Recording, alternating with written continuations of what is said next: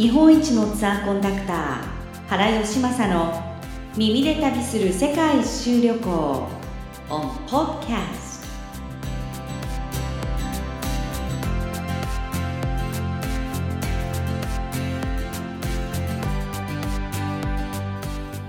日本一のツアーコンダクター原義正の耳で旅する世界一周旅行。7カ国語以上の外国語を操り天井経験47年。天井回数846回。文字通り日本一のツアーコンダクター原義正さんです。原さん今日もよろしくお願いします。よろしくお願いします。オーストリアをピックアップしていただいておりますけれどもあのウィーンの街の見どころの話だけで目いっぱいのお時間になってしまうぐらい魅力いっぱいな街ウィーンでしたけれども原さんあのウィーン以外にもあの左側、まあ、左側っていうか西側の方のザルツブルクのお話だったりもちらっと出てきましたけれども、はい、それ以外にも例えばもうオーストリアウィーン以外も行ってみたいなっていう方たちなんかにおすすめのスポットなんかはあったりしますか？そうですね。あの西の外れというお話をなさいましたけれども、えー、ミュンヘンドイツのミュンヘンが、えー、国際線が到着する場所として知られてまして、足がかりとしてとてもいいんですね、ですから1時間半ぐらいでザルツブルグに国境を越えて入ることができるんですよ。でザルツブルグにまっすぐ来るという人も結構いましてね、個人のお客様がい,、まして、夏の、夏のザルツブルグ音楽祭っていうのが、あのちょうどベルリンフィルとウィンフィルの演奏を聴ける唯一の場所として世界的に知られてるんですよ。それでザルツブルグ音楽祭が有名なんですけれどもね、この切符を取るのもまた至難の技ということで知られてます。して、ザルツブルグは、まあ、また一押しアルプスに囲まれた雰囲気のいい街なんですね。で山の上に要塞大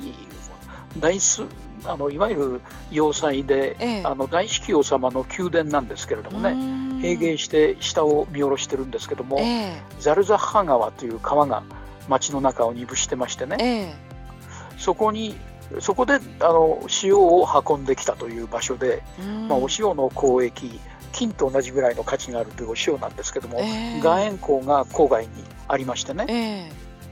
ー、そこであの採掘された塩がザルツブルグで一番、まあ儲かったといいましょうか。それで町が発展していったというところがザルツブルグなんですよ。えー、でザルツブルグの郊外にハルシュタットっていう町がありましてね、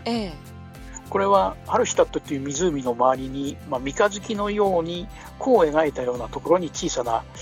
あの山がそびえてますから小さな湖沿いにしか家が建てられないわけですね。えー、でそこに町が村が小さな村がありましてね、えー、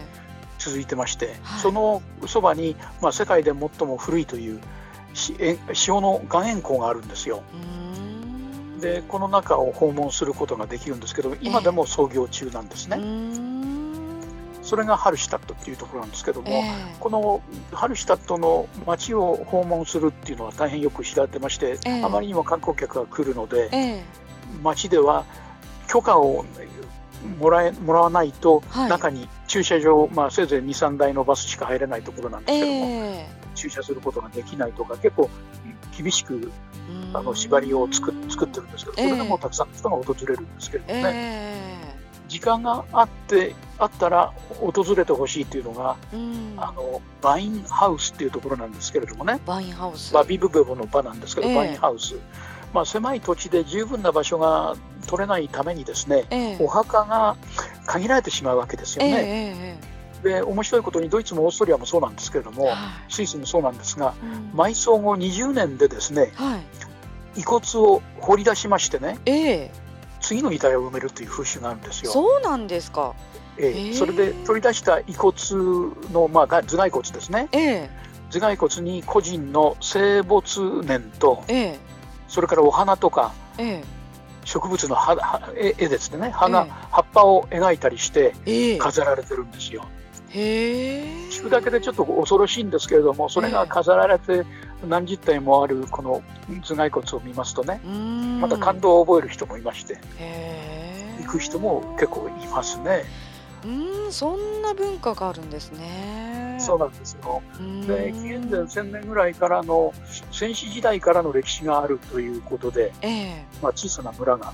ある西の村なんですけれどもね、えー、まあ、それが、まあ、岩塩港として塩を採取するために町が発展村が発展していったというところですよね。えー、で前回申し上げたサウンド・オブ・ミュージックの世界が広がる場所として、はい、ザルツ・カンマーグートという場所があるんですけれどもね。ザルツブルグから、まあ、ツアーが出てたりしまして、えー、サウンド・ミュージックの舞台になった場所っていうのを全部回るということで知られてましてね、えー、モーツァルトのお母さんの実家でモーツァルトのお姉さんのナンネルが生まれたボルフガンゴ湖という湖あるんですね、えー、でモーツァルトの名前の由来になったボルフガング・アマデウス・モーツァルトっていう名前のボルフガングという名前、これは湖の名前から来てるんですけれども、そのほとりにザンクト・キルゲンという町がありましてね、えー、先ほど申し上げた母親の実家ナンネルの生まれた場所家が残ってるんですよ。そのサンクトギルゲンからぐるっと湖を回ったところにサンクト・ボルフガングというところがあるんですけれども、えー、そのザンクト・ボルフガングというところ湖の名前から取ったところなんですけども、えー、ミニ SL が出てましてね、機動車かミニ SL ラッキーだと煙をもこもこ出す軌道ミニ SL に乗ることができるんですけれども、えー、で1783メートルの頂上まで上がりますとね、はい、展望台がありまして、えー、この展望台に登りますと360度の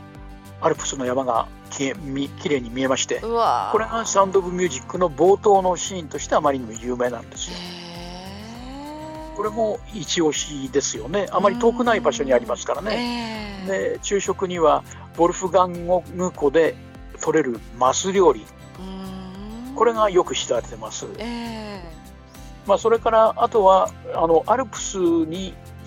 山々に囲まれた2000メートル級の山がずっと続いてますアルプスのあの東の外れの方に当たる場所にインスブルックというオリンピックの開催された場所ということを前回申し上げたんですけれどもね、えー、インスブルックも訪れる価値があるんじゃないかなと思いますよね。原さんの場所的にウィーンから向かうよりもドイツから向かった方が近いんですかね、その辺は。位置的には南の外れの方ですから、そうですね、インスブルックっていうのはそういう感じになりますけども、ウィーンあのオーストリアを回るという感じでね、ええ。行く人は、まあ、イタリアのイタリアの国境にも近いところなんですけれどもね、えー、インスブルック、まあ、山越えをしてイタリアに入るっていうのが一般的なんですけどね、まあ、ベネチアのイタリアのベネチアのずっと上の方、えー、アルプスを越えていった場所っていうところにインスブルックがあるという言い方をした方がよくわかるかもしれませんね。なのであのオーストリアでもこう東側行くか西側行くかによってもルートも考えた方がいい感じですかね、えー、旅行の仕方ですよね、例えば、えー、ウィーンから西のザルツブルグに行くときには、電車で行くことができまして、昔は皇帝列車という、カイザー列車というのがあったんですけども、えー、今、運行しているかどうかわからないんですけども、そういう電車の移動があるんですけども、あのスイスほど交通機関が網の目のように発達しているというわけではないので。はい。車を利用するか、電車を利用するかで旅行の仕方がありますから、オーストリア全部を回るというと、ちょっときついきついかもしれませんよね。なるほど。ですから、ご自分の旅行の仕方、どういう旅行をすればというどういう、どういう目的なのかということでですね、えー、旅行するのも目的を決めるのがいいかなと思いますね。そうですね、ウィーン滞在型にするのか、時間を見てウィーンの周りを近郊を旅行するとかね、えー、あとはドナウ川が流れてるのがウィーンの脇なんですけれども、はい、ドナウドナウの本流が流れてウィーンの町の脇を流れてるのは運河なんですよ、えー、実際には。えー、でドナウ川沿いにずっと遡っていきますとねあの渓谷バッハウという渓谷がありましてね、ワインの名産地なんですけれどもその辺りまで行って川ドナウ川クルーズっていうのを楽しむという方法もあるんですが。まあ、実際に両方体験してドイツのライン川クルーズをした人と、ドナウ川クルーズをした人というふうにしてどうしても比べてしまうんですけどもそうするとライン川と比べてあのお城の数が少なすぎるとか、いう意見の人もいるんですけども、とても風光明媚なところをのんびりとあの食事をしながら船旅を楽しむという意味では、旅行者にとってはのんびりできますよね。時間が止まりそうですね。村に泊まって立ち寄って白ワインを飲んだりとかいうのがいいかもしれませんね。いやすごいななんかそのウィーンだけでもすごいですけどそのザルツブルクだけでもまた違った魅力があったりするので東に行くか西に行くか、まあ、東京に行くか大阪に行くかぐらいこうなんか大都市でそれぞれの違う魅力スポットがある感じですかね。そうでしょうね、ウィーン滞在型で、ウィーンだけでもう十二分に満足できると思いますしね。えー、で車で自分で運転していくんでしたら、ミュンヘンに入って、ミュンヘンから車で国境を越えて行くとかね、えー、でザルツブルグ、ザルツカマグート地方を訪れるとか、そういう旅行の仕方があるかもしれませんね。本当に聞いてるだけでももういろんなところに行ってしまいたくなるのでやっぱり下調べですね。やっぱり。本当にそう思いますね。下調べ、いかに勉下調べをするかで旅行の楽しみがより楽しめるんじゃないかなと思いますけどね、ね、人によっては何も勉強しないで行くって人もいるんですけれども。えーえー、ギリシャ神話の話でもそうでしたけどもこういったこう歴史のあるこういったあの芸術的なものがある町だからこそやっぱり知っていくその意味合いって言いますかあの全然厚みが違いますよねやっぱり。そうですね。今ですから、まあ、自粛生活で毎日で退屈なんでしょうが、えー、その間にギリシャ神話の話ですとかヨーロッパの歴史ですとかね、えー、訪れたいという思う国の勉強をしてらっしゃるというか気楽に読む読み物を読みながらね、えー、調べてらして自分で旅行の企画を立ててみると、はい、いうのが今一番大事な一番おすすめのやり方じゃないでしょうかね。そうですね。日本一のツアーコンダクター原義正の耳で旅する世界一周旅行 on podcast 次回もお楽しみに。